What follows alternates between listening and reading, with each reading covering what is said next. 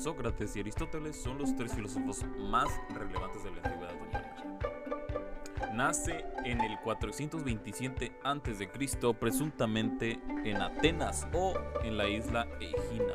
Sus padres fueron Aristón y Perictione.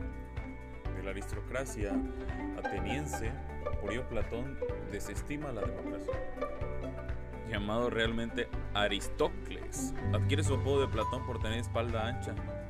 Su formación va de la mano con los postulados de Cratilo acerca del devenir de las ideas, del mundo sensible y de que no es posible el conocimiento científico como base de la teoría de las ideas. Frecuentó desde muy joven a Sócrates, siendo de los más cercanos al círculo socrático. En la Apología, Platón narra el juicio realizado a Sócrates, posterior al suicidio del maestro. Platón frecuenta a otros pensadores de Megara y Sicilia, vinculándose con otros pitagóricos y eleates. Después de visitar Sicilia, retorna a Atenas adquiriendo una granja en las afueras, estableciendo su academia en homenaje a Academo, la cual estuvo activa hasta el 86 a.C.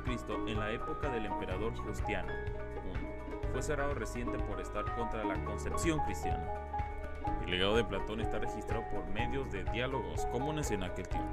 Sobresalen dos obras o tratados, la Apología y las Cartas, en las cuales a través del diálogo el personaje de Sócrates se destaca como maestro sabio.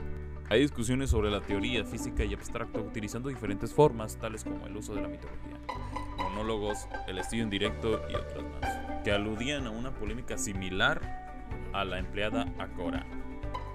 Entre las tesis planeadas por Platón están relación entre realidad y lenguaje, la concepción filosófica del lenguaje, el convencionalismo del lenguaje, epistemología y virtud, el amor, el alma, teorías de la educación, entre otros.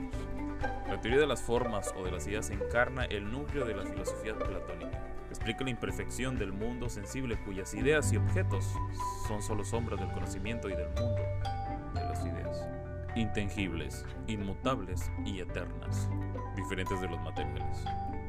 Sobre las mujeres, Platón se refiere sobre ellas en el libro 5 de la República, acotando que podrían ser guardianas. Luego expresa en el libro 7 que puede haber mujeres jefes, filósofas, con una función de utilidad. Periodo de la labor platónica. La producción platónica se puede clasificar en cuatro fases. Obras iniciales, etapa de la discusión política, madurez y análisis, Diálogo Senectuo. Platón muere en la ciudad de Atenas en el año 347 a.C.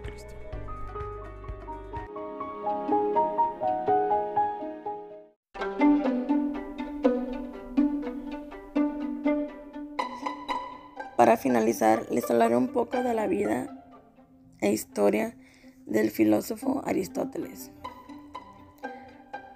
Aristóteles nació en el año 384 a.C. en esta gira, lo que se conoce hoy como Stavros, Grecia. Es reconocido mundialmente al ser uno de los tres filósofos más importantes de la antigüedad y uno de los más influyentes de toda la historia. Su inquietud por la exploración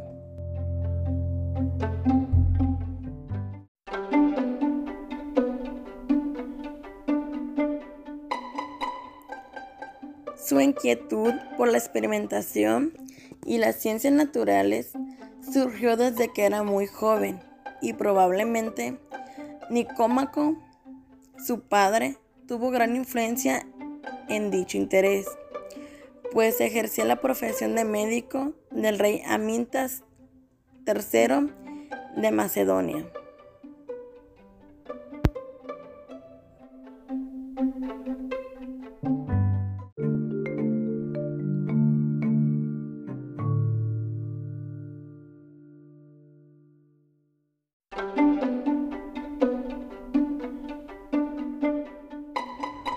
Proxeno de Artaneo, tutor de Aristóteles, lo envió a Atenas cuando apenas éste contaba con 17 años, pues quedó huérfano y en su afán de brindarle buena educación, lo envió a estudiar a la Academia de Platón.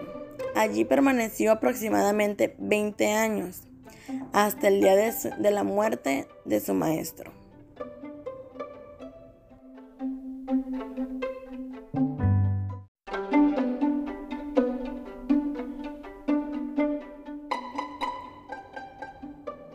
Se trasladó en el año 347 a.C. a Artaneo, lo que actualmente se conoce como Turquía, lugar donde se asentó por tres años aproximadamente bajo el cuidado de su antiguo compañero y amigo Hermías, quien era el gobernador de la localidad.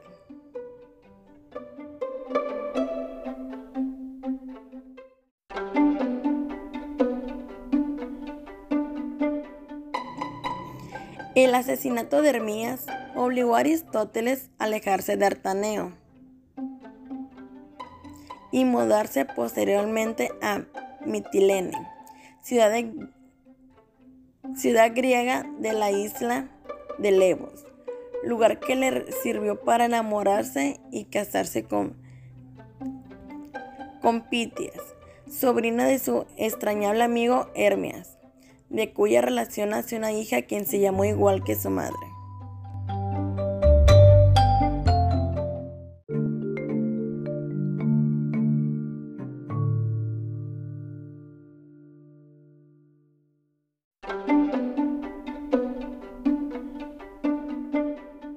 Su popularidad en sus últimos años de vida se tradujo en seguidores que se dieron a conocer con el nombre de Peripat lo que significaba itinerantes o ambulantes. Llamados así, pues era muy normal que el filósofo enseñar a intercambiar y discutir ideas con sus aprendizajes caminando.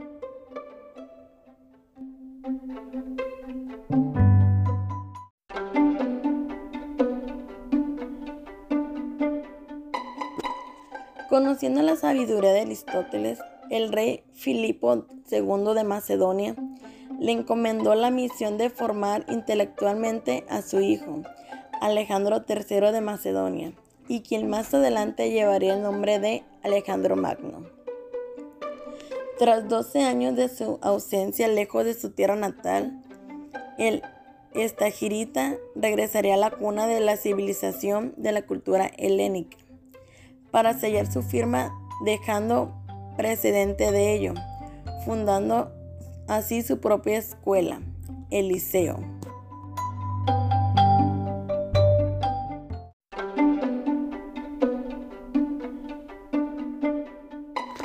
La mayoría de sus obras las escribió en la última etapa de su vida. Entre ellas destaca la famosa Ética a Nicomaco, obra dedicada a Nicomaco, uno de sus hijos, quien llevaba el mismo nombre de su padre. En el 323 a.C.